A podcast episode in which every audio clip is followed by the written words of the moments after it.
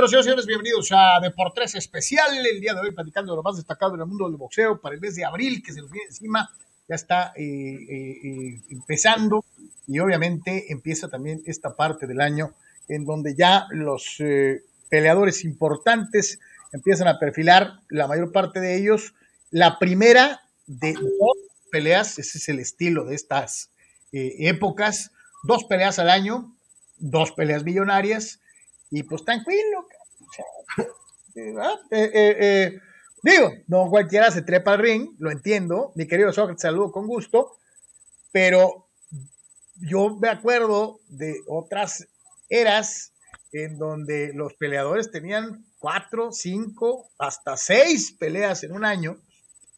había boxeadores que inclusive tenían, si, si, si llegaba y noqueaba en un round, volvía a pelear el mismo mes. o sea, era otra mecánica, otra forma de ver las cosas. Te saludo con gusto, Miso, ¿cómo estamos? ¿Qué tal, Carlos? Gusto saludarte a ti y a nuestros amigos que esperamos ahí que se conecten y empiecen a comentar. Este, pues sí, empieza, como tú dices, este, esta parte del año en la que ya hay actividad más constante y sobre todo de más alto impacto, este abril, que de hecho inicia hoy, el mes de abril. Y este, pues listos para analizar este, lo que nos espera en este mes que hay cantidad y calidad, ¿eh? hay muy buenas peleas, hay muy buenos peleadores y ahorita vamos a dar un panorama general y luego específico semana por semana. Hoy es un mes de abril en donde vamos a ver eh, pues a varios de los, de los sabrosones, de los que son de los favoritos de algunos de los, de los, de los amigos. Eh, digo, desde abril hasta los, la primera parte de mayo, ¿no? reiteramos, son más o menos esta etapa en la que viene el primer eh, eh, guamazo de billetes este, para, los, para los grandotes, ¿no? Entre ellos, digo, vamos a ver a Ross Spence, vamos a ver por ahí Tyson Fury, vamos a ver al Triple G, y ya entrando a mayo, pues obviamente al Canelo Álvarez, por citar solamente algunos de estos peleadores que, pues, este, 5 eh, de mayo, 5 de mayo, no que se me va a olvidar Don King, ¿no? Este, que siempre andaba Only in America con sus dos banderitas y cuando llegaba 5 de mayo siempre traía una bandera de México. ¿no? Sí, viva México y viva Puerto Rico y viva Nicaragua. Eh, neta, y yo sé, habrá algunos aficionados que tengan allá sus memorias y mis respetos para Bobaron, ¿no? Para el recuerdo del legendario Parnassus, para la gente que hacía box en el señor Clancy allá en, el Madison Square Garden y la chica. Pero yo sí te digo algo. Yo sí extraño a Don King. Digo, a lo mejor los boxeadores a los que les vio la cara de paisanos, pues no lo extrañan. Este, pero, pero de que dime un promotor, ni Dan Gusen, ¿quién más por ahí andaba de promotor? Este, eh, los Duba. Oscar de la Hoya, los Duba. Eh, ningún promotor ha tenido la personalidad mediática ni las ideas que hicieron de Don King lo que fue en finales de los 60, principios de los, pero todos los 70, todos los 80 y hasta mitad de los 90, ¿no? Yo creo que fue un adelantado a su época, ¿no? Que de hecho él creó King Vision, creó una cadena de televisión para sus funciones. Imagínate a Don King en, era de, redes sociales. Imagínate lo que hubiera hecho. Hubiera, hubiera hecho todavía más popular o, hubiera estallado más. Sin redes sociales hizo del boxeo un negocio global. Y hablando global, se fue a Zaire, se fue a Filipinas, o sea. Oye, eh, Sócrates, hasta China llevó boxeo. China comunista. Llenó el Estadio Azteca. O sea, sí, se le ocurrían cosas y dijo, ¿por qué no? Y las hacía. Nuestro, nuestro recuerdo de inicio del programa de abril. en Manila y Rumble in era, era, muy bueno para ponerle nombres a las funciones. Sí, ¿no? Y apoyado grandemente, pues digo, por el ingenio de Ali eh, eh, y aquello de Rumble in the Jungle y eh, Thriller in Manila, I'm gonna beat the gorilla y, y, todo así por cosas. Sí, sí, otro, otra época, otro año. Y sí, fíjate, me dejaste con eso. ¿Qué hubiera sido del negocio del boxeo? Con un promotor adelantado como Don King en, la era de las redes sociales. eh, increíble, ¿no? Este, digo, también ahí, y respeto para, Golden Boy Promotions y para todos los que están haciendo box hoy en día, ¿no? Ya, hubiera, hecho suyo, ya hubiera hecho suyo Emiratos Árabes, Don King, ¿no? Desde hace mucho. Pero desde hace rato, sí nos hace falta un Don King, sí le hace falta al boxeo un Don King eh, eh, para aprovechar este boom de las redes sociales. Misoque en lo deportivo y ya después de haber ah. hecho la remembranza de, de este promotor. La vez pasada nos acordamos un poquito de Ali, hoy nos acordamos un poquitín del señor King. Eh, eh, yo tengo una foto con Don King ahí. Este, eh, se me ocurrió preguntarle, justo en el momento aquel álgido, conferencia de prensa en San Diego, y el encargado de las relaciones públicas para la gente del Sports Arena, que era donde iban a hacer la función, es el buen amigo Rick Slush, que todavía anda por ahí en algún ah, lado. Y, y, yo me acuerdo que puro gabacho, ¿no? Y la gran mayoría de los, de los, de los, de los eh, que estaban en la conferencia de prensa era prensa nacional de los Estados Unidos. O sea, realmente no fue nadie, ni de los medios de Tijuana, ni mucho menos de los medios mexicanos. Yo las primeras veces que quería contactar con él, no me lo, no me lo llamaban porque yo, yo pronunciaba Skulls, Rick Skulls. ¿What? ¿Who? Rick Skulls. No, no está bien. No, pero era Skulls. Era Slush. Sí, así es. Y, yo me acuerdo que yo, yo era el único, pues el único cafecito en la, en la, en la reunión. Y que levanto la manita, cabrón, para preguntarle a, a Don King, ¿no? Y fue la época tormentosa aquella, después de la, de la, de la primero, de la, de la declaración al término de un pleito del César del boxeo de Don King is my father. Digo, nunca se te va a olvidar esa, ¿no? Don King is my father, o sea, de que, oh, pues acá yo te quiero, ¿verdad? Y tiempo después, obvio, pues no, no hubo un acuerdo ahí. Eh, ¿Te acuerdas de Gladys Rosa, que era la, la, la traductora? la, la, publicacionista de habla hispana. Exactamente. La bolicua. Este, ah, pues en esa época, y en, esa época me acuerdo que después se le acabó el amor a Julio, ¿no? Porque algo pasó, algo le hizo. Eh, algo le escamoteó. y vino la declaración tronante de Don King is a fuck you. Sí, Don King is a fuck you. ah, buenísima. Este, eh, ah, pues en esa época del Don King is a FU, este, se me ocurre preguntarle, ¿no? A, a Don King, en plena conferencia de prensa, sobre, oiga, ¿qué pasó con Chávez? ¿Por qué Don King a Carl King, que era el hijo, o es el hijo, Carl King, sí. puso una cara de te voy a matar. Y yo por acá, pues bien valiente, ¿no? No, no, pues es que yo sí pregunto las netas, cabrón. Y de repente empecé a ver a dos este, delicados este, guardaespaldas acercarse. y, Chaparritos, ¿no? Sí, sí. tacles, tacles defensivos este, de fútbol americano, ¿no? Termina la conferencia y yo con los dos morenazos acá, ¿no? Dije, me van a madrear. y no, le dijo, le dijo, dice Carl, a ver tú, ven para acá. Y ahí voy, cabrón. Yo con el entre las patas. Dije, y eso me pasa por ejercer el periodismo de adeveras. Yo pues, me sacrifiqué por él, soy una Dalí del periodismo, cabrón. Y tenga, cabrón, ¿no? Y llego y, Rick Slosh estaba blanco, transparente, cabrón, así, con su bigotito. Y me dice, oh, Carlos, what you ask? Y yo, o sea, ¿qué preguntaste, no? Y yo, pues nada, ¿no?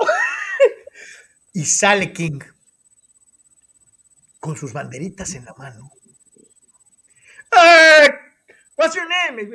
Carlos, ¿no? Oh, Carlos, viva México me tiró un choro, de que amaba a los mexicanos, que, que, que, yo pensé que me iba a madrear y a la hora de Lora terminó abrazándome y tomándose foto conmigo y tal, Feliz, o sea, aprovechó para minimizar lo de Chávez, del Don King is out, para mandar un mensaje a México de que nos amaba, y yo me quedé así, mira. Sí, así, así, así se manejaba él con una habilidad para salirse por la tangente que al último llega, llega Rick Slush y me dice, pensé que te iban a pegar. El caso es que me quedé con esa anécdota porque la verdad, este, a él sí lo traté, traté también a Bob Arum, pero Bob Arum es todo propiedad, este, de toda elegancia, todo. King era un personajazo, ¿no? Este, este, y gracias a Dios no me partieron mi mandarín en Y siempre traía el micrófono integrado Don King, ¿no? Sí, sí, unas vocesotas, te digo, sus banderitas nunca se me va a olvidar. Y eso pasó en San Diego. Eh, antes de meternos al calendario internacional, pues en Chihuahua, Chihuahua, empiezan los guamazos el día de mañana, ¿no? Mira, eh, voy a empezar con un resumen de lo que veremos en abril, numérico global. Este mes de abril, digo, siempre que cae el primer fin de semana en los días 1, 2 o 3, hay cinco fines de semana, ¿no? Que es el caso de abril. Tenemos cinco sábados en abril, pero no por eso, no porque haya cinco sábados, significa que, sea un, mes muy productivo, sino que por lo que se está haciendo y por el acelere de las funciones, este mes nos va a traer 11 peleas de campeonato mundial, este mes de abril, 11 peleas de campeonato mundial. En esas 11, eh, 6 femeniles, más este, fuerza está adquiriendo el boxeo femenil, 6 femeniles, 5 varoniles. En esas 11 peleas se van a disputar 20 campeonatos del mundo este mes de abril, 20 campeonatos del mundo. Y eh, de los campeonatos femeniles se van a disputar dos absolutos, los cuatro títulos en juego. Entonces, este, así viene abril, ¿eh? este, empezando por mañana precisamente. O sea que de todo, de todo un poquito, eh, y, eso, y eso sí sería importante. Fíjate que estaba buscando, por desgracia me falló mi, mis mejores mulas se me echan, hoy andamos así como que lucidos con el equipo. Y, habíamos preparado lo del archivo de, de, abril, eh, mi querido creo que nos vamos a tener que aventar así, este, porque pues no se animó, este, así como que quiso y no se, no se dejó, este, entonces, este, ¿quién dijo, quién dijo miedo? Este, este, vamos a, vamos a platicar un poquito de, de, lo que es esto. 2 de abril. 2 de abril, que es mañana. 2 de abril, ajá. La pelea que más nos llama la atención es el Campeonato Mundial Super Gallo del Consejo Mundial de Boxeo Femenil. Yamilet Mercado haciendo su tercera defensa contra Isis Vargas. Eh, algo mencionamos en el programa del mediodía. Ambas dieron el peso, pero muy sobradas, con un kilo de diferencia, más de un kilo de diferencia hacia abajo, es decir, prácticamente en peso gallo las dos. Eh, mañana en Chihuahua y el otro campeonato mundial que va a estar en juego mañana va a ser en Puebla Julián Luna, la campeona mundial gallo del CMB. Hay que recordar que ella le ganó a Barbie Juárez. Va a defender su título contra la invicta eh, Mayeli Flores. también es otro duelo de mexicanos por campeonato mundial. Y Mayeli Flores noqueó a Zulina Muñoz. Es decir, una que le ganó a la Barbie Juárez contra otra que le ganó a Zulina Muñoz. Y a esto te habla del, del relevo generacional. Julián Luna se defiende su título gallo CMB y Amilet su título super gallo del CMB a ver, yo nomás te voy a preguntar, ahí estamos viendo las, las, gráficas, eh, Tomás, esta, este mismo día, eh, eh, en donde vemos, ¿no está muy grandota Isis? Está muy alta, sí, está muy alta y este, y ella, tú lo mencionaste, entra con un kilo de ventaja, pero porque Yamilet entró abajo, Yamilet entró casi en gallo, 53 kilos, cuando el tope de la división es 54, 300, creo. Isis empezó 54, o sea, un poquito abajo, pero Yamilet se bajó un kilo de más, entonces este, así yo creo que va a trabajar más la velocidad, por eso está tan, eh, tan livianita eh, Yamilet, yo creo que le quiere ganar con velocidad, entonces este, es cuestión de su esquina, ¿no? De, de Jackie Nava Team, de Mario, de Miguel y de Raúl Robles. Eso es lo que tenemos mañana 2 de abril. No, no me puedo quedar con las ganas de preguntarte. A veces, y voy a dar el caso de Ryan García, cuando se da el cambio de esquina, un peleador modifica radicalmente su forma de encarar el boxeo. Eh, voy a darte un ejemplo con Jaime Munguía. Jaime Munguía antes era más un fajador que se metía a bayoneta calada y que buscaba el intercambio. Bajo la tutela de Eric Morales, ahora es un peleador más cerebral, menos frontal. Yo te pregunto, ¿qué tanto ha influido el, equipo de, Mario, de, Miguel, el Jackie Nava Team, para tratar de encontrar o de modificar el estilo de Yamilet? Mira, yo platicando en corto con Yamilet, este, me decía que prácticamente en su equipo de trabajo anterior, que muy exitoso, muy buen entrenador, Alfredo Caballero, este, pero Alfredo Caballero como que tenía un molde de trabajo, este, donde quería que todos fueran el gallo Estrada. En este caso, eh, Yamilet tenía que ajustarse a lo que el entrenador le pedía y no al revés, no el entrenador ajustarse a las características de, un peleador, no un peleador nunca es igual a otro, hombre o mujer, distintamente un peleador no es igual a otro. Entonces, ahora con Jackie Nava Team, digo, tienes de referencia a Jackie Nava, pero pues también hay, distintos este, elementos ahí. A Jackie la están haciendo trabajar más en su velocidad, que antes era más fajadora también, pero ahora es más velocidad de piernas y de manos, y, este, y es más tiempista. Tira, antes tiraba y tiraba y tiraba, buscando conectar, y ahora está más, más en la defensa y tira cuando ella ve que la defensa de la rival está descubierta. Incluso este, pues, la primera pelea que, que tuvo con este, con este equipo, pues Amanda Serrano, que fue una, una, es una de las mejores del mundo actualmente, este, pues todo el mundo decía que le iba a noquear porque aparte ella estaba subiendo división y fueron 10 rounds bien peleados, recibió pero contestó, se le plantó, se le movió, es decir, yo creo que en esta pelea contra Isis se va a ver un, avance de eso, de un box más, más inteligente, más, más pensado y más, más dinámico, menos parado en el centro del ring. no, no tratando de copiar a Jackie, pero sí tomando un esquema de movilidad, de agilidad, de velocidad y de, de soltar golpes cuando ves que los puedes conectar, no, no siempre.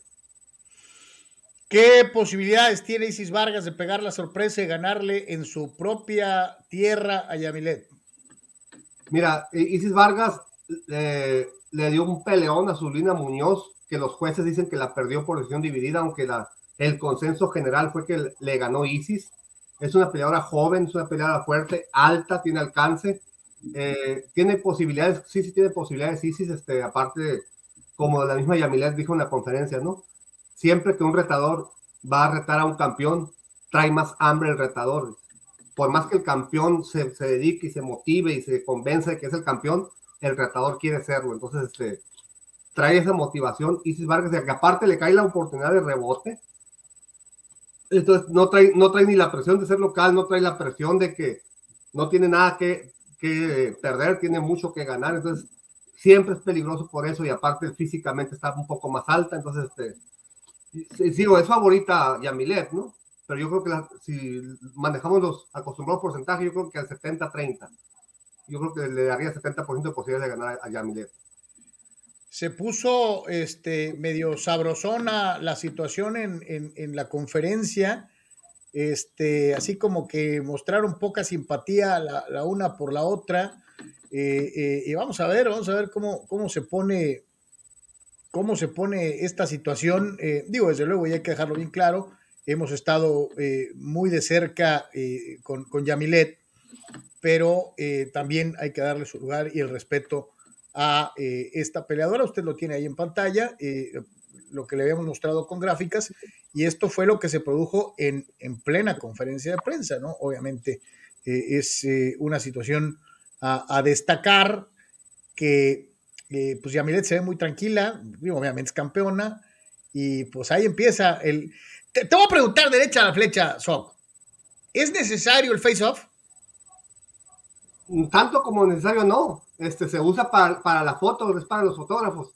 Hay, pero hay veces que en ese momento es tanta la tensión, acaban de marcar el peso ambos, ambos este, protagonistas, que llega un momento en el que ya me harté, pues ya, eh, seas quien sea, yo sé que mañana vamos a pelear, pero desde ahorita te quiero partir, ¿no? hay un momento ahí que, que se puede prender en ese, de, tensión y de, y de muchas cosas, ¿no? De, del peso, de del, del, estrés, de, de, la, de la tensión que traes tú mismo porque vas a pelear al día siguiente, que ahí cualquier mirada como esas te hace estallar. Al final de cuentas, son, por más profesionales que sean, hombres o mujeres, son humanos. Y si te, te pican una, una, este, una parte de tu cerebro que esa parte del cerebro indica ataca, vas a atacar. Porque te sientes amenazado, es condición humana. Para los amigos que, para los amigos que nos están viendo, ¿dónde la vamos a ver? Eh, por Azteca. Va por Azteca la, la, función. Box Azteca, entonces pendientes amigos, porque ahí está una de las recomendaciones. Obviamente es un buen combate femenil. Lo hemos dicho ya en reiteradas ocasiones. Yo sé que hay dos, tres varones que se me sienten, pero es la neta, en muchas ocasiones las damas son más derechas, son más de, que nada de round de estudio y la mano a lo que van, ¿no? Este, y esta, y esta tiene cara de que va a estar muy sabrosa eh, para que la gente la vea y reiterar una vez más, ¿no? No es la única parte del menú en el boxeo femenil, también la que ya mencionaba Julián Luna contra Mayeri Flores, Campeonato Mundial Gallo del Consejo Mundial de Boxeo. Así que dos, el, gallo y el super gallo, eh, estarán en juego eh, el día de mañana, uno en Chihuahua, el otro en Puebla, ¿no? Sí, y es interesante porque se maneja la posibilidad de que Julián Luna puede subir a Super Gallo y retar a Jamie y mañana pelean las dos. Pues bueno, ahí está, ahí está de una, de una u otra manera y esperando desde luego eh, eh, pues la, la, los resultados que seguramente le estaremos dando el próximo lunes en Deportes. Este, véalo, véalo por favor, este, vale la pena, eh, digo, si eres aficionado al boxeo, esta es una de esas eh, doble cartelera femenil que bien vale la pena este 2, 2 de abril, el día de mañana. ¿Qué sigue en el menú, mi querido Soc? Ok, el 9 de abril tenemos una, dos, tres, cuatro, cinco peleas interesantes que llaman la atención el mismo día, el sábado, el 9 de abril. Ahí te va por partes. Otra campeona mundial mexicana, Maribel Ramírez, va a defender su título mundial Super Mosca AMB. Repito, el Super Mosca AMB contra Daniela Asenjo en Chile. Eh, Daniela es una peleadora joven, 11 ganadas, 3 perdidas. Una de esas perdidas es contra otra mexicana que es Jacqueline Mucio. Fíjate lo curioso del caso. Maribel en su récord tiene 13 ganadas, 9 perdidas. Era, era una peleadora, pues como que de la que la contrataban para que diera pelea y ya, ¿no? Pero en sus últimas dos peleas fue, fue, fue a Perú a ganarle el campeonato mundial a Linda Laura Leca cuando los peruanos creían que era una rival fácil. Y bueno, se coronó Maribel, pero lo va a perder en la primera defensa. No, fue a Suiza, lo conquistó en Perú. Luego va a Suiza y lo defiende contra Anika Seki, que lleva 34 victorias y 3 derrotas. Lo conquistó contra Leca, lo defendió contra Seki en Perú y en Suiza, y ahora va a Chile a defenderlo contra, contra Daniela Asenjo. Entonces, esta mexicana, Maribel Ramírez, que le llega la oportunidad con 11 ganadas y 9 perdidas. Eh, lo gana lo, y, lo, y, lo, defiende en dos países y ahora va por su segunda defensa. Entonces hay que seguirle de cerca. Eh, es de esos tipos ir y salido, ¿no? Oye, de, un, de, ser calador, sí. de que te llevaran este, pues, para, para cumplir eh, a ser campeona del mundo y, y, a sorprender pues, a propios extraños, ¿no? Que eso, eso siempre será importante. esperemos que tenga éxito. Entonces, es de esta semana a la que sigue eh, dentro de lo que es el, eh, el, menú boxístico del mes. Maribel Ramírez defendiendo su título Super Mosca. Después de esa. Fíjate, ese mismo día va a pelear una de las consideradas mejores peleadoras del mundo libra por libra actualmente. ¿En qué lugar? Es difícil, pero es, es para parecer top 5. Dina Thorslund lleva 17 ganadas, 0 perdidas, 0 empates, 17-0-0. Ella es campeona mundial gallo de la OMB y va a defender el título contra una venezolana que se llama Niorquis Carreño, que trae un récord muy impresionante en cuanto al porcentaje de knockouts. 22 ganadas, de esas 22, 17 por knockout. Para femenil, digo, igual para varonil, ¿no? Pero entre mujeres que el knockout es menos eh, común o es menos frecuente, este porcentaje de knockouts es altísimo. Eh, contra Carreño, por el título mundial Gallo OMB. E igualmente, si Thordus gana, es muy probable que se lleven a alguna de las dos campeones mexicanas a Dinamarca, ya sea a las que pelean el, 2 de abril, ya sea Julián Luna o Yamilés Mercado. Pero Thorlund es la, de las mejores del mundo libra por libra actualmente. Híjole, voy a decir que este, después de haber visto a Amanda Serrano, ya no sé este, quién puede ser mejor, ¿no? Sí, Sí, sí, está, el nivel de las mujeres actualmente está muy bueno, está muy interesante. Seguimos el mismo día, este, van a pelear, este es un campeonato mundial interino de Super Welter del CMB. Eric Sonlubin, 24-1, le va a dar la oportunidad a Sebastián Fundora, ese boxeador que mide 1.97. Eh, el que gane se mete a la conversación, ¿no? De, de estar en, el top de, de, una división muy disputada. Su título Super Welter interino CMB, Erickson Lubin 24-1 contra Sebastián Fundora, invicto 18-0-1, pero lo que más llama la atención de Fundora es que mide 1.97, más, más que los pesos completos inclusive. Oye, que es este, Fundora es mexicoamericano, ¿no? No, es este, es, es americano, pero creo que es de descendencia boricua.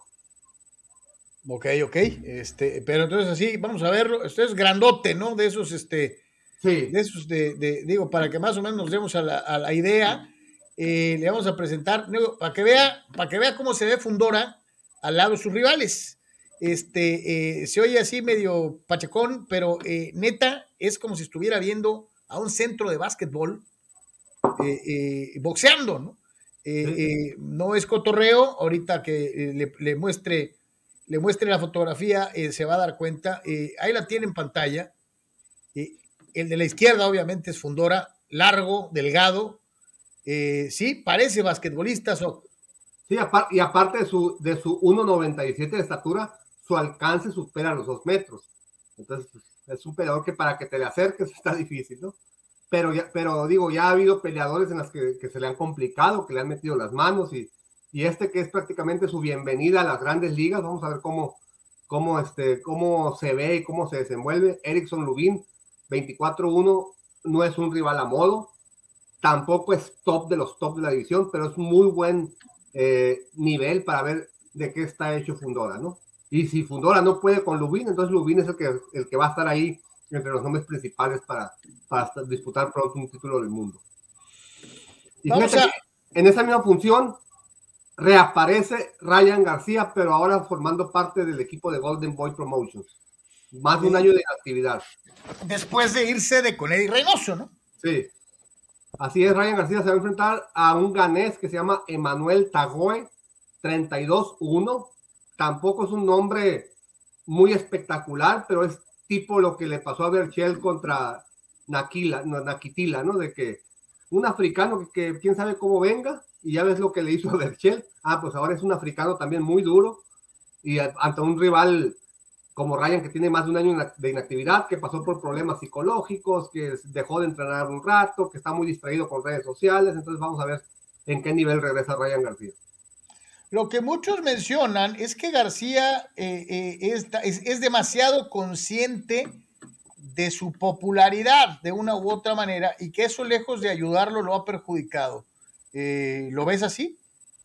Sí, por supuesto. Ryan García ya firmó un contrato de más de un millón de dólares por el concepto de publicidad de ropa. O sea, no por pelear. Ya, ya ha cobrado más de un millón de dólares por, por, por ser él imagen de, de, una marca de ropa. Entonces, pues ya le quitaron el hambre, ¿no? Eh, eh, eh, como dirían en las películas de Rocky, el ojo del tigre, ¿no? Así es.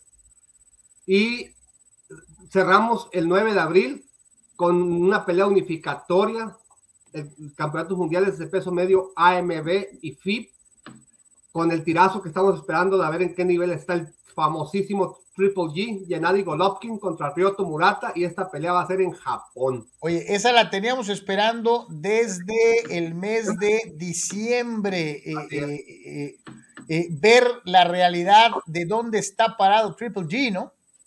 Sí, Murata es el, es el, campeón mundial de la AMB, Golovkin es campeón mundial de la FIP en peso medio ambos.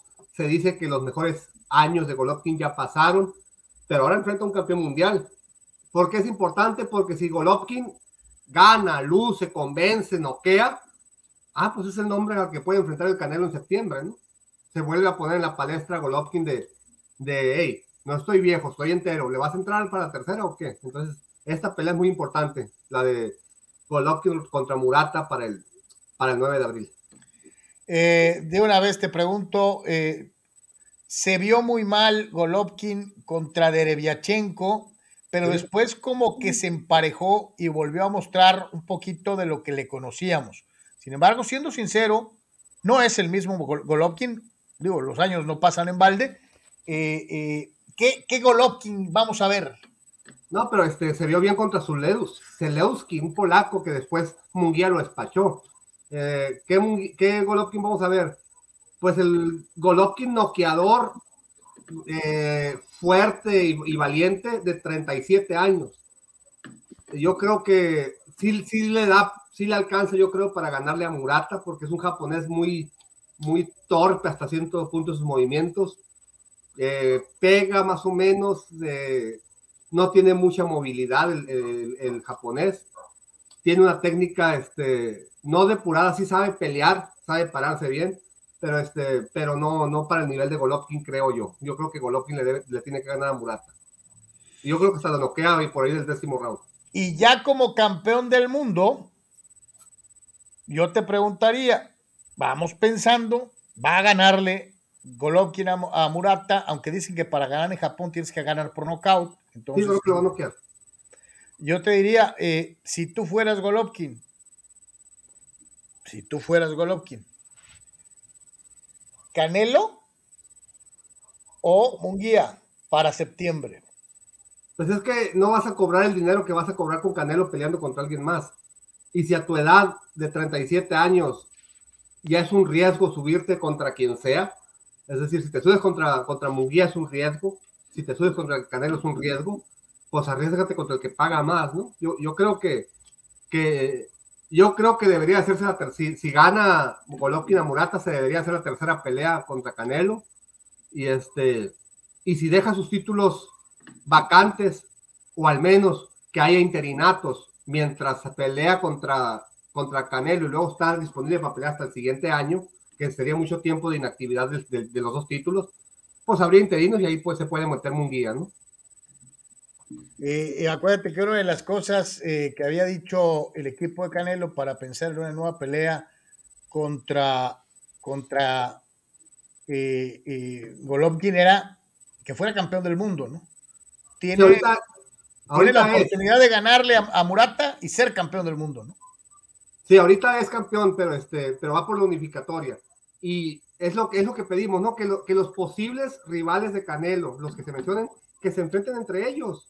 Bueno, este es un caso, porque se dijo, ahí está Golovkin o ahí está Murata para Canelo. Bueno, se enfrentan los dos. Y ya el que sale, ahora sí es un rival que el Canelo tiene que voltear a ver. Perfecto. Bueno, pues ahí está. Esa también es de las recomendadas eh, eh, eh, de por tres. Golovkin, Murata, esa va a estar muy buena. El día 9 de abril. Va. El 16 nada más hay una función que llama la atención, una función, pero ve nomás qué función. Tres campeonatos mundiales welter en juego. El CMB y el FIP de Errol Spence Jr. y el Super, el Supercampeonato AMB de Jordanis Ugas, que viene de retirar a Pacquiao, ¿no? Errol Spence contra Jordanis Ugas, campeonatos mundiales CMB, FIP y AMB en el estadio de los Cowboys el 16 de abril. Eh, yo te digo, ahí estamos viendo algo de Errol Spence Jr. Eh, eh, obviamente ha tenido sus altibajos por momentos, pero el tipo también era considerado en su momento uno de los, de los más sólidos dentro de lo que era precisamente su división. Ugas, a mí, con todo y lo que vimos con Pacquiao, no me termina de convencer, ¿eh? No, pues, le falta una pelea de este tipo. Esta pelea como que es un, este, es un golpe en la mesa para, para el que lo pueda dar, para alguno de los dos, ¿eh? Si le gana a Ugas, va a dar el golpe sobre la mesa y decir, ya ven, que si soy del top, el campeoncito este no me pude, el que retiró a Paqueo no me pudo hacer nada. Y si es al revés, va a decir Ugas, ya ven que no fue obra de la casualidad ni, que, ni de que Paqueo estuviera acabado. los dos tienen mucho que demostrar en esta pelea y qué bueno que la hacen, qué bueno que se hace en este momento y, y va de campeón contra campeón como nos gusta ver las peleas, ¿no? A, dos campeones mundiales enfrentándose en, en un prime de su carrera. ¿Quién va a ganar? Eh, Spence, yo creo que Spence tiene mejor boxeo y más pegado. Te pregunto, digo, ahí ya vamos a cuestión de percepciones, ¿no? No te escuché. Digo, son cuestión de, de percepciones y te pregunto, yo veo a los welters más chiquitos que antes. ¿Estoy este, equivocado? no, no, estás en lo correcto. Este, hace falta.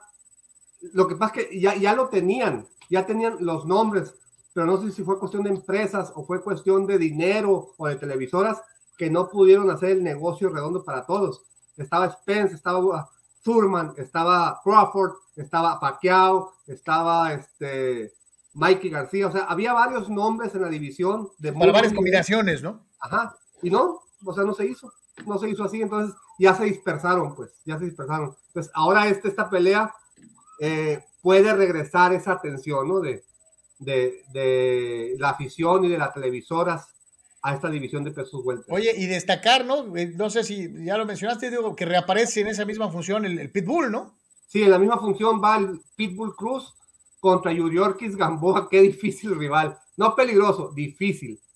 Complicado, un jeroglífico, a veces es pelea sucio. Lo que te iba a decir, es de esos peleadores que en el, en el, el argot boxístico es de esos que dicen que son roñosones, ¿no? Peleador roñoso, apestoso. Este, eh, Pero digo, el Pitbull es un tanquecito que va al frente y va al frente y va al frente y esperemos que, que pueda reducirle la movilidad a Gamboa y, pueda ganar bien, porque esta pelea, si la gana el Pitbull, que yo creo que es el favorito para ganarla, lo encumbra otra vez, este, a pesar de que, de que es muy conocido por perder contra Gervonta, pero lo pone ahí otra vez en ese nivel. ¿eh? Sí, decir, ahora sí, denme otra, una nueva oportunidad, me la merezco, aquí estoy ya no soy el que perdió contra, soy el que le ganó a. ahí cambia mucho la perspectiva, ¿no? Es una ah. buena función, 16 de abril, reiteramos, Errol Spence invicto contra Jordan y su gas, allá en la casa de los Vaqueros de Dallas en, eh, eh, en Texas, y ahí mismo Isaac, el Pitbull Cruz, eh, teniendo actividad. De ahí, mi querido Sol, pegamos el brinco hasta el 23, ¿no? El 23 regresa papá. Este, ¿cuál de todos? No, pues el campeón mundial de peso completo del CBB. El cantante. El, gitano. Oh, el Gypsy King. exactamente. El, este, Gypsy King. Hay mucha gente como que no le agarra la onda. A mí me cae re bien. Este, eh, eh, no sé, eh, siento que es, el tipo es, es como es, no, no, finge. Hay, hay, quienes dicen, no, es que está a la altura de los mejores de todos los tiempos. Para mí no. Pero, pero de que el tipo es un show y que este tipo de, de peleadores le hacían falta a los completos es una realidad, ¿no? Es un, es un peso completo entretenido de ver. Sí, te, divierte, te, emociona, incluso arriba del ring te emociona porque le pegan, se va la lona, este, sabes que pega y puede poner mal al, otro rival, es un tipo grandote, simpático, es decir, es, un buen, es un buen peso completo. Y el 23 de abril regresa a casa después de una, dos, tres, de cinco peleas y tres años que no pelea en Inglaterra. En esta ocasión va al estadio de Wembley a defender su título contra Dylan White.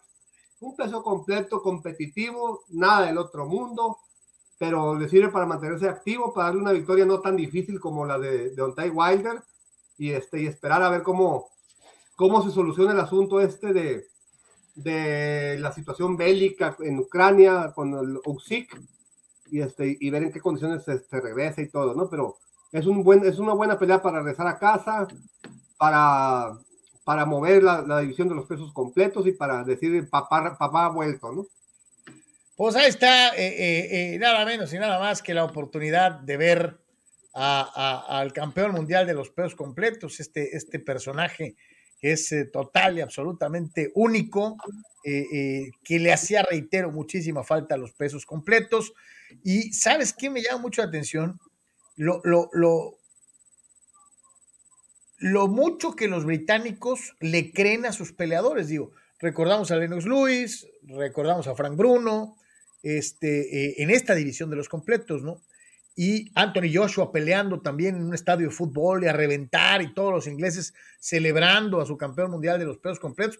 Digo, no contaban con Andy Ruiz, este, pero, pero este, ahora toda la atención está en, en el Gypsy King, en su personalidad, a tal grado que hasta Wembley lo van a llevar. Estadio de Wembley, sí, este va a ser toda una fiesta y, es un figurón. Tyson Fury, el día que él quiera va y toca el palacio y la, lo recibe la reina, ¿no? O sea, Es este, totalmente, ¿no? y, te digo, no va a faltar de que pues, si gana se ponga a cantar y ya, ya sabemos, ya sabemos, ¿no? Así es. Y cerramos el mes con el Día del Niño, el 30 de abril, donde hay eh, tres funciones que, que eh, me llaman poderosamente la atención. Una de ellas no es de campeonato mundial, de hecho es una pelea a ocho rounds en Tailandia, pero regresa Sil Wanhek.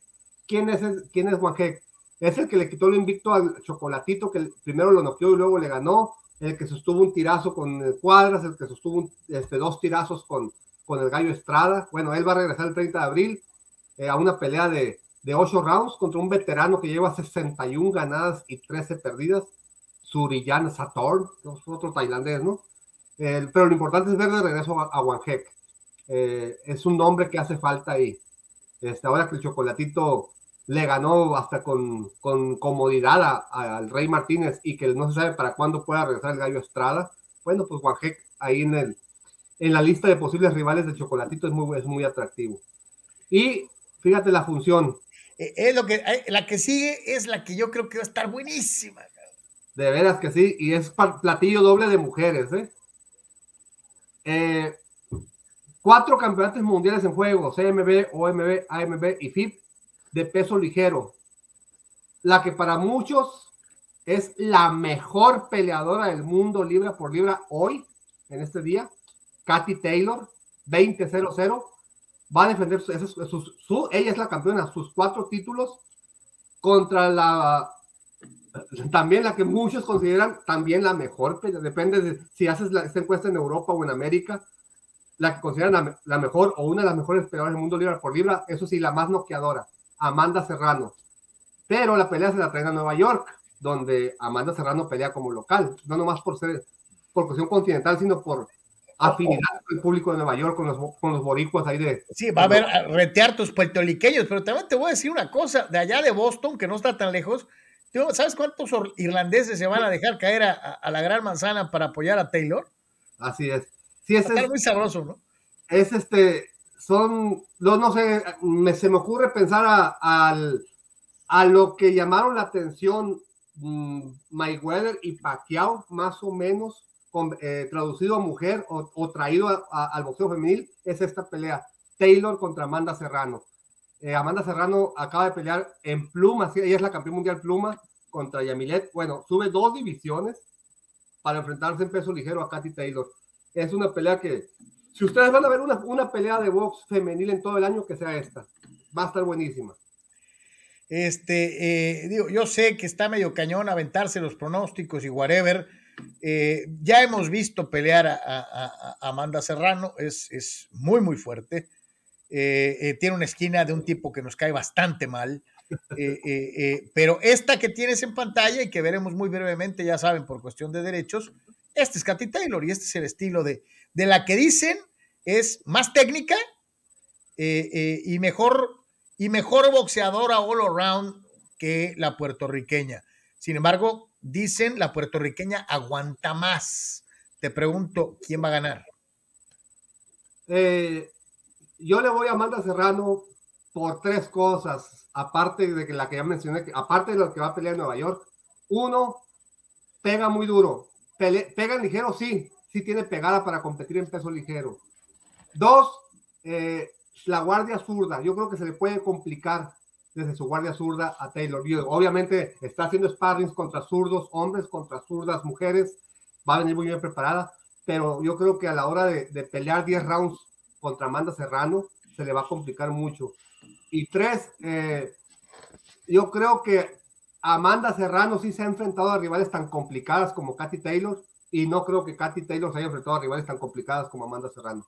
Por fogueo, por rosa internacional, por, por nivel de competitividad, yo creo que Amanda Serrano debe de ganar, pero Katy Taylor es una monstruo en, el boxeo femenil. ¿eh? Oye, yo sé, yo sé que no, debo, no se debe mezclar la gimnasia con la magnesia, eh, que una cosa es la peleadora y otra cosa es su esquina, pero eh, a mí no se me olvida el, el, petardo este de su entrenador, este, y, lo, lo, lo, arrogante, lo, pedante eh, eh, en la pelea contra Yamilet.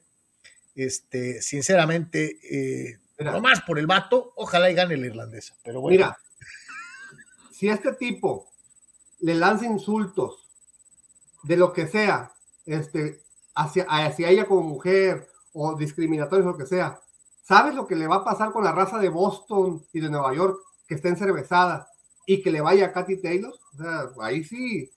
Acá fue en Cleveland y donde había muy pocos mexicanos y con una esquina de, del Team Jack muy respetuosa y ah, está loco este vato, lo vamos a, a denunciar y ya, ¿no? Pero ahí sí puede haber golpes, ¿eh? porque la raza de ahí de Nueva York. La sí, son muy bravos, sí, son muy bravos. ¿Y sabes qué? Digo, el fulano, el fulano, la neta, me cae. Pues, de hecho, por ahí hay varios videos en YouTube donde se, se desconoce como Riot, ¿no? En, en, en, Estados Unidos, donde ha habido broncas campales, el público se mete y, y, este, y arroja cosas y eso en el Madison Square Garden.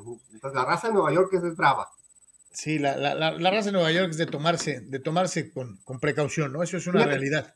En la misma función de Taylor y Amanda se van a disputar los cuatro campeonatos, o sea, en la misma función, dos peleas con cuatro campeonatos mundiales en juego. CMB, AMB, OMB y FIP de peso super medio. Eh, Franchon Cruz Desur, que ella peleó contra la mexicana Tigre Jiménez y que la mexicana dio un doping positivo y es campeón Franchon. Bueno, ella Franchon eh, Cruz va a defender sus títulos mundiales eh, CMB y OMB contra la campeona AMB y FIP, eh, Ellen Rose. Eh, no conozco mucho a Rose, sí he visto pelear varias veces, creo que tres o cuatro peleas a Cruz. por lo que he visto de Cruz, es una peleadora muy buena, sobre todo al contragolpe. Va contra una peleadora de pocas peleas, pero invicta, entonces este, es un, es un, este, es un volado esta pelea, pero lo interesante es que hay cuatro campeonatos mundiales en juego en esa pelea. Eh, vamos a escuchar a, nuestro buen amigo eh, Eduardo de San Diego, que nos eh, manda en WhatsApp una, una pregunta. Adelante, Lalo, te escuchamos. Buenas tardes. Oigan, yo tengo una pregunta para Sócrates. En antaño se usaba y se decía mucho que los boxeadores, cuando eran peleas de campeonato, de peleas importantes. Miramos a varios peleadores como Philip López, Rafael Márquez, Eric Morales, eh, Marcatino Barrera, digamos los mexicanos, pero también algunos eh, extranjeros, que iban a entrenar a la altura. Y ahora, bueno, desde Canelo para acá creo que eso ya ha sido irrelevante. Eh, Canelo siempre ha peleado en nivel del mar y nunca le, aparentemente nunca le ha afectado en su condición física. Eh, se supone en aquellos tiempos que una persona, un boxeador que entrenaba altura, con menor oxigenación, que el esfuerzo, era mayor, le daba mucho más eh, condición física a la hora de una pelea importante. Pero realmente la pregunta es aquí, ¿todo eso era un mito? ¿O simplemente ya no se utiliza? ¿Algunos boxeadores todavía lo utilizan? o, qué pasó ahí? Porque ya no veo ni escucho eh, a boxeadores que mencionen que, bueno, vamos a hacer un entrenamiento en Toluca, o, bueno, Canelo creo que alguna vez lo hizo en Big Bear, o en la montaña, etcétera, etcétera. Eh, porque pues naturalmente sabemos que las condiciones físicas de una persona son eh, más exigidas en, a la altura. Entonces, tengo la duda ahí si realmente eso que se hablaba en el boxeo eh, era más, que, más un mito que una realidad. Ahí le dejo esta pregunta. Gracias. Échale, eh, Gracias por la pregunta. No, no es un mito, es este, una realidad médica y boxística. Si tú haces entrenamiento en altura, eh, ganas en cuanto a resistencia, en cuanto a condición y en cuanto a factor de, recuperación, que es un tema muy poco mencionado, pero es el más importante, el factor de recuperación. Es decir, tienes tres minutos de, de acción por uno de descanso el peleador que entra en altura, en ese minuto de descanso, se recupera completamente y sale al siguiente round como nuevo. Y el peleador que entra en altura del mar no le alcanza el minuto de descanso para recuperarse de, un desgaste. Eh, obviamente, si estás en la altura, eh, tu oxigenación es más pura y, llegas, llegas a una pelea este, donde no peleas en altura y tu, tu rendimiento sube automáticamente. Canelo sí hace entrenamiento de altura, pero digo, él lo dijo en la pregunta, es en la altura de California, en Big Bear, donde también es altura. Y, y, y, tú te acordarás hace muy poquito, digo, eh, Jaime Muguía va a Temoaya, al Estado de México, ahí arribita de Toluca, y también hace campamento de altura. Mohamed Ali lo hacía en un lugar también en, en Kentucky. O sea, todo el mundo busca a lo mejor algo cercano y hacen, pero sí se sigue usando, Eduardo. O sea, lo, que se recomienda son cinco o seis semanas de preparación en altura. Jackie Nava lo hizo cuando iba a pelear con Barbie Juárez. Es decir, en peleas importantes, ¿por qué? Porque si tú no vives ahí, sale muy caro vivir más de un mes fuera de tu casa, ¿no? En todo, en traslados, en, en hospedaje, en alimentación, es decir, tienes que tener un sustento, un respaldo muy fuerte para poder hacer un campamento de altura y ese campamento lo haces mínimo con ocho personas o diez, ¿no? Entre sparrings, este, tu equipo de trabajo. Preparador físico, nutriólogo, cocinero. O, un nutriólogo o un cocinero o los dos. Entonces, este, es muy costoso, por eso eh, no se hace para cualquier pelea.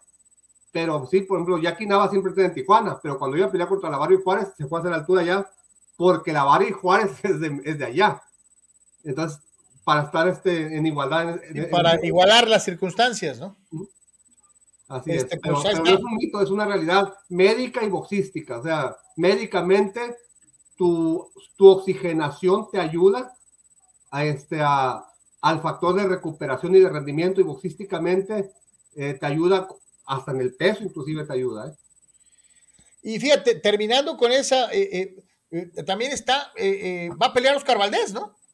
Sí, terminando el Día del Niño, este, el famoso 30 de abril, va a pelear campeonato mundial unificado. El campeón del CMB, Oscar Valdés, va a estrenar el título que le quitó a la Cranberg Shell con 30-0-0 contra Shakur Stevenson, que es el campeón de la OMB, con 17-0-0. Dos invictos en gran momento, pelea unificatoria. Eh, ahí sí vamos a ver de qué está hecho Valdés, ¿no? De que sí le ganó a, a el bien ganado, pero este, pues mucha gente, incluso yo, creemos que Berchiel no subió entero ese, ese, día al ring. Entonces vamos a ver cómo le va contra Stevenson, que es un rival durísimo. ¿eh? Pues fíjate, yo no sé por qué, pero yo sí le tengo mucha fe a Oscar. A mí se me hace un peleador muy técnico, es un peleador de, de mi gusto, o sea, eh, eh, aparte pega. Eh, yo sí espero que Oscar nos dé una muy buena demostración y que eh, el rival eh, en turno, por, por cuestión real, no crea usted que Shakur Stevenson está, está este, regalado, ¿no? También está invicto y aunque tiene la mitad o poquito más de la mitad de las peleas que ha tenido Oscar Valdés, hay que dejar bien claro que en muchas ocasiones los boxeadores mexicanos, eh, Sócrates, chambean más que los gabachos, ¿no? No, aparte Stevenson cumplió ciclo olímpico, este, por eso tiene pocas peleas, este, es un gran peleador. Eh, yo ahí, este, no quiero pegar este, de, de mal mexicano ni, ni darle la contra a Carlos, pero yo en esta pelea pongo como favorito a Stevenson por muy poco, quizá 55-45, o sea, muy poco favorito a Stevenson, porque el boxeo es cuestión de estilos. Y, este, y Stevenson tiene la rapidez de manos y la inteligencia, muy inteligente Stevenson para pelear la inteligencia para eh, anular la agresividad de, Valdés. Sin embargo, Valdés ya nos demostró que lo mismo puede boxear que cambiar golpes, ¿no? Entonces, el tiro está muy bueno. Ojalá gane Valdés. Yo le voy a Valdés. Más, más mejor dicho, quiero que gane Valdés. Pero, pero ves muy duro. en cuanto a pronóstico técnico y en lo que observo los dos, pues mi favorito es, es este Stevenson. Y desde luego, de, al margen de esta 30-0 contra 17-0 con eh, unificación de campeonatos de la organización y el consejo, eh, pues nos deja ya todo el camino y la puerta abierta para el mes de mayo, que ya llegará el momento cuando nos acerquemos al combate eh, para platicar tendido sobre lo que es la Canelo Álvarez contra Dimitri Vivol, que esa ya estará en el programa que sigue eh, en el mes de mayo, ¿no? Sí, este, el último sábado de abril, el 30, acabó en 30. Obviamente, la siguiente semana es 7, ahí entra el Canelo. Bueno, ahí está programado. Prácticamente, pues una semanita, ¿no? Este, eh, después. O sea, vamos a ver a Valdés contra Shakur Stevenson, muy buena pelea. Y la siguiente semana veremos Canelo eh, contra, contra Vivol, que por cierto, y digo, sin meternos en más detalles, porque obviamente pues, lo vamos a hacer cuando estemos más cerca del combate, sí te digo que en el campamento de Vivol, tranquilito, y eso es para preocuparse. ¿eh? Sí, por supuesto, eh, no, no, Vivol no es un, un, elemento mediático ni que sea conocido por hacer declaraciones eh, rimbombantes o retadoras, ¿no? Es un tipo muy, muy parco, muy callado, muy cumplidor, este, debe ser una buena pelea esa, ¿no? Pero ya lo comentaremos en su momento. Así que tenemos un abril eh, muy atractivo, sobre todo este, en el lado femenil.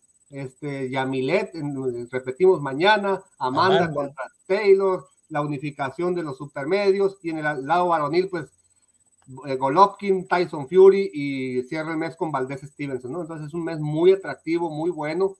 Eh, ya, ya, comentaremos el lunes cómo le fue a, a, Yamilet y a Isis y a Julián contra Mayeli este lunes en, en Deport 3 y este y cada semana cada eh, eh, que esté cerca el sábado no sé si, si, el jueves o el viernes lo comentemos eh, lo que lo que viene cada semana no pero pregunta en Twitter Ramiro Balbuena nos dice qué onda con el boxeo en Tijuana pues va a tener función el Jíbaro no en estos días pues varios, este, Jíbaro va a tener función, eh, Monroy acaba de tener función la semana pasada, eh, Oscar Neri creo va a tener, eh, digo, Luis Neri va a tener función la próxima semana o dentro de dos. Boxeo en Tijuana hay casi, casi cada fin de semana. Mucho talento local, mucho talento de Estados Unidos, mucho talento de distintas plazas de México que aquí hacen carrera. Entonces, este, por supuesto que hay este, que hay variedad, ¿no? entre Tijuana y Rosarito hay casi cada, función cada semana.